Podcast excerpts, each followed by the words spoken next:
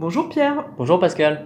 Tu as décidé de nous parler de motorisation des avions commerciaux, donc de turboréacteurs. Le moteur d'un avion, le turboréacteur, est l'ensemble le plus complexe et le plus cher de l'appareil. En aéronautique, la sûreté est toujours la règle numéro 1, et en ce sens, la fiabilité et les performances du moteur sont un enjeu majeur. La motorisation est d'ailleurs d'autant plus complexe qu'elle doit fournir un nombre élevé de cycles de décollage et d'atterrissage qui sont des contraintes à forte demande sur la mécanique. Tout d'abord, j'aimerais comprendre le fonctionnement des moteurs. Est-ce que tu peux nous l'expliquer? Alors il y a cinq étapes clés pour faire fonctionner un moteur. Tout d'abord, il y a une entrée d'air à l'avant du moteur avec une soufflante qui est d'ailleurs visible depuis l'extérieur. Derrière la soufflante, il y a une séparation entre d'un côté le flux d'air qui sera dévié jusqu'à l'échappement et de l'autre le flux d'air qui va traverser tout le réacteur. Le flux qui traverse va être compressé fortement jusqu'à la chambre de combustion. Il sera alors mélangé avec du carburant et brûlé pour donner son énergie au moteur. Le flux d'air est ensuite détendu dans les turbines et rejoint la tuyère d'échappement. Chaque partie de ce cycle de fonctionnement fait l'objet de recherches et développements très spécifiques et certaines entreprises se spécialisent sur une ou plusieurs sections.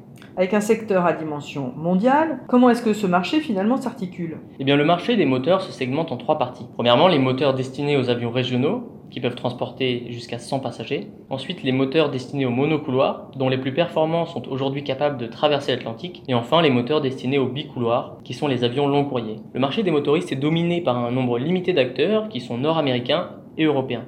On retrouve General Electric, Rolls-Royce, Pratt Whitney et puis Safran, le seul acteur français. Parler des entreprises qui se spécialisent, et eh bien concrètement, c'est grâce à la création de JV, des co-entreprises, qui permettent de partager les coûts et les risques d'exposition au marché. Donc tu nous parles d'un marché historique nord-américain et européen. Est-ce qu'aujourd'hui il n'y a pas d'autres acteurs, notamment dans les pays émergents? Et Oui, il y a des ambitions internationales, mais il faut bien avoir en tête que, comme on le disait, la technicité de l'activité est très très élevée. Tout le savoir-faire des industriels représente une barrière d'entrée pour les nouveaux acteurs, et notamment pour les programmes russes ou asiatiques. In fine, ce sont les compagnies aériennes qui vont être clientes, et que généralement, elles peuvent avoir le choix du moteur. Donc on rentre dans une logique de marché capitalistique. C'est vrai que les compagnies aériennes sont très concernées par leurs coûts d'exploitation. Et donc en termes d'innovation et d'évolution technologique, on en est où? Eh bien, on remarque que depuis le début du turboréacteur, les performances des moteurs en termes de consommation, de fiabilité et de pollution se sont beaucoup améliorées. Cela dit, nous n'avons pas encore vu une technologie de rupture prendre le pas sur les moteurs existants. Pour prendre un exemple, regardons du côté des moteurs de nouvelle génération. Aujourd'hui, on a Safran qui s'est associé à General Electric en formant l'entreprise CFM International.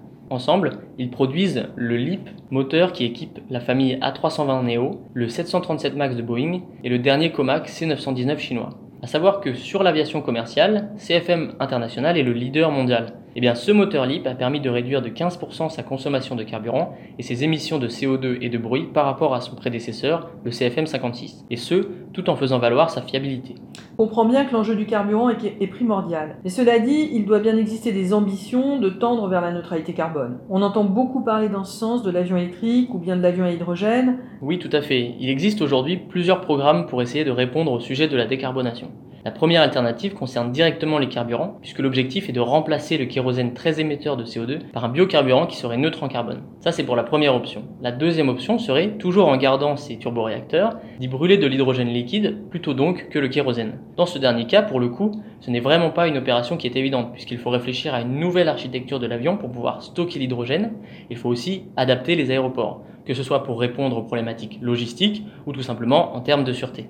Et donc enfin, les deux dernières options sont la pile à combustible et l'avion tout électrique. Alors un des problèmes actuels de l'électrique, c'est que premièrement les batteries sont lourdes et deuxièmement les temps de recharge sont longs. Donc pour l'instant, l'avion électrique ne peut fonctionner que sur des petits appareils pour des trajets courts. Voilà, alors pour conclure, on voit bien que la recherche du transport aérien essaie de tendre vers un impact climatique le plus neutre possible. Peut-être qu'une hybridation entre hydrogène et électrique sera la clé pour réussir.